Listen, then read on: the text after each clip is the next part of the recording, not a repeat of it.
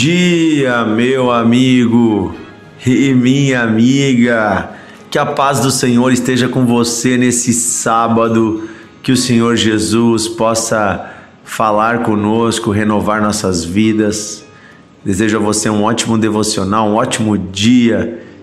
Que a presença do Senhor esteja contigo sempre. Amém? Estamos aqui numa série sobre a vida de Davi e as lições que ela nos ensina.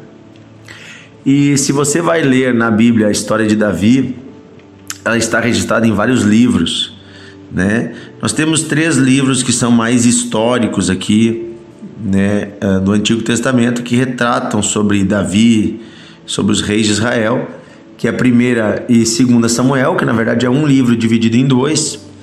Nós temos também o livro dos reis, primeira reis e segunda reis, e também o livro de Crônicas, Primeira Crônicas e Segunda Crônicas. Por que, que tem três livros que muitas vezes falam sobre os mesmos personagens, às vezes nos três livros?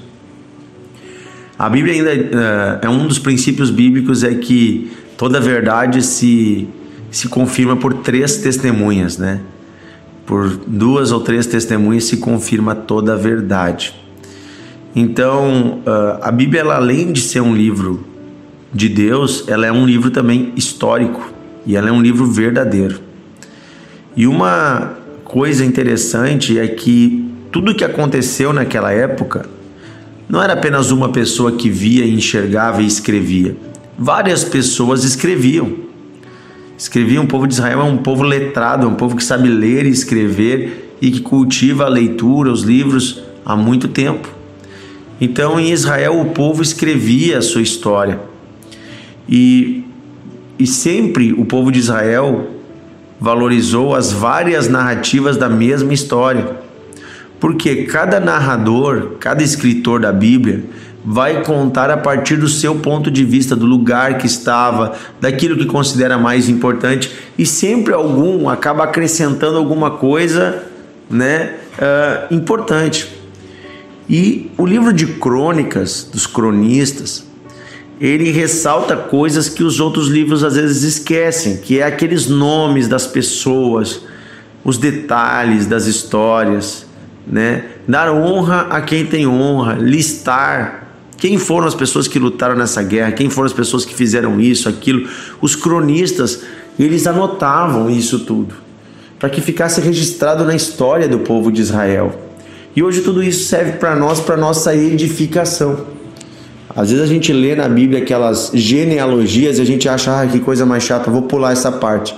Não, mas a genealogia, se nós analisarmos ela, ela toda tem um sentido muito profundo daquilo que Deus faz de geração em geração.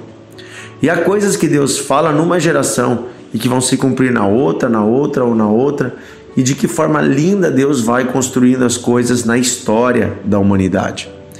E a Bíblia, então, também ela é um livro de história e uma história verídica. Eu sou professor de história, acho que muitos já sabem, né? Minha formação inicial é em história, sou historiador. E eu posso dizer para você com certeza daqueles que conhecem, estudam e pesquisam sobre isso. Ah, não existe nenhum documento hoje, nenhum achado arqueológico, nada para desmentir nada que está na Bíblia. Não há nada que contradiga. Pelo contrário, quando os arqueólogos descobrem algo, quando você vai lá e escava uma cidade, tudo que você encontra são coisas que comprovam o que está escrito na Bíblia, porque a, Bíblia é um livro fiel e verdadeiro. Ela foi escrita por homens inspirados por Deus, e tudo que está aqui é para nossa edificação. Então Deus não se apoia em mentiras, Deus não mente para o seu povo, né? É na verdade que o Senhor se apoia.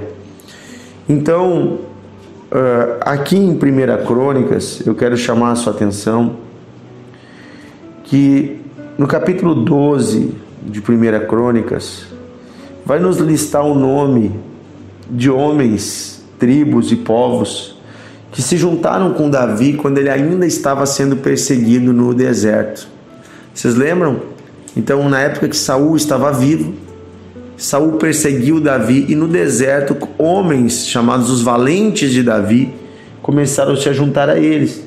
Né? Nós vimos que primeiro vieram seus familiares, depois vieram alguns homens endividados, empobrecidos, tristes, e Davi foi juntando esses homens.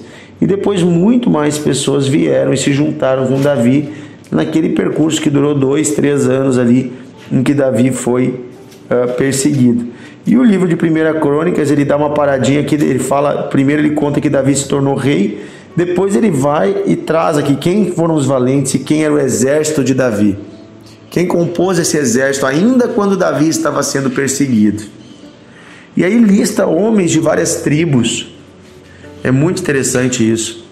Mas me chama a atenção um nome que tem aqui. 1 Crônicas 12, 28 diz assim: Zadok, sendo ainda jovem, homem valente, trouxe consigo vinte e dois príncipes da sua casa paterna, dos filhos de Benjamim, irmãos de Saul. Vieram ainda outros três mil. Então, olha que interessante: Zadok, sendo ainda jovem, era um homem valente e trouxe consigo vinte e dois príncipes da sua casa paterna. Pode passar para você desapercebido, é só mais um nome, muitas vezes nós pensamos. Quem é este Zadok? Por que, que ele é listado aqui nominalmente? Não fala se é de uma tribo inteira, mas se fala de Zadok. Porque este Zadok, ele era um filho de um sacerdote. Ele era da tribo de Levi, Zadok, ele não tinha motivos para ir à guerra. Naquela época, se você ler as leis que Deus colocou para o povo de Israel na época do deserto, os, os levitas eles tinham uma função sacerdotal e uma função de cuidar do templo, das coisas de Deus. E eles não precisavam nem trabalhar no campo e nem lutar nas guerras. Porém, Zadok, mesmo não tendo essa obrigação, ele vê a injustiça que está acontecendo ele vê que há um rei injusto de um lado, perseguindo um jovem que Deus ungiu. Um jovem que Deus estava levantando como rei. E ele então vai ao deserto e se coloca a serviço de Davi e diz: Eu estou pronto para lutar ao seu lado, Davi. E é com esse exército que Davi vai se tornar o rei de Israel. Um exército formado por vários homens valentes, como Zadok. Zadok não tinha obrigação de lutar, mas ele decidiu lutar. Ele decidiu sair da zona de conforto. Ele era um levita, né? Então, na Bíblia Viva diz, ele era um homem de coragem, de coragem fora do comum, e liderava outros 22 oficiais. Ele lutou e venceu ao lado de Davi. E é interessante que em 2 Samuel, capítulo 8, versículo 17, mostra Davi então colocando Zadok como sacerdote. Quando Davi se torna rei, Zadok vem com ele para o reino. E agora, como homem de confiança de Davi, da tribo de Levi, daqueles que podiam ser sacerdotes, Zadok é colocado como sacerdote sobre Israel. Ele foi fiel e permaneceu perseverante ao lado de Davi e junto com Deus por quatro décadas. A história de Zadok, Zadok é listado em muitos textos, de muitos capítulos, de muitos livros da Bíblia. Porque por mais de 40 anos ele foi sacerdote. Quando Davi morreu, e havia uma disputa para ver quem seria o filho de Davi que assumiria o trono, e Davi já havia abençoado Salomão. Queriam colocar outro homem, outro filho de Davi. Mas Zadok foi lá e disse: Não, será Salomão. E ele ungiu Salomão como rei. Então, em 1 Reis, capítulo 2, nós vemos que Salomão, filho de Davi, vai colocar ele, né, Zadok, como sumo sacerdote. Ele vai ser o maior dos sacerdotes, o único que podia entrar no lugar santo dos santos estar na presença da arca da aliança, na presença do próprio Deus. Veja, era um cargo único, sumo sacerdote. É interessante que a história de Zadok nos conta muito sobre a história de um rapaz que sai do lugar comum e decide fazer a diferença lutando ao lado daquilo que era justo. E também ele representa algo muito maior.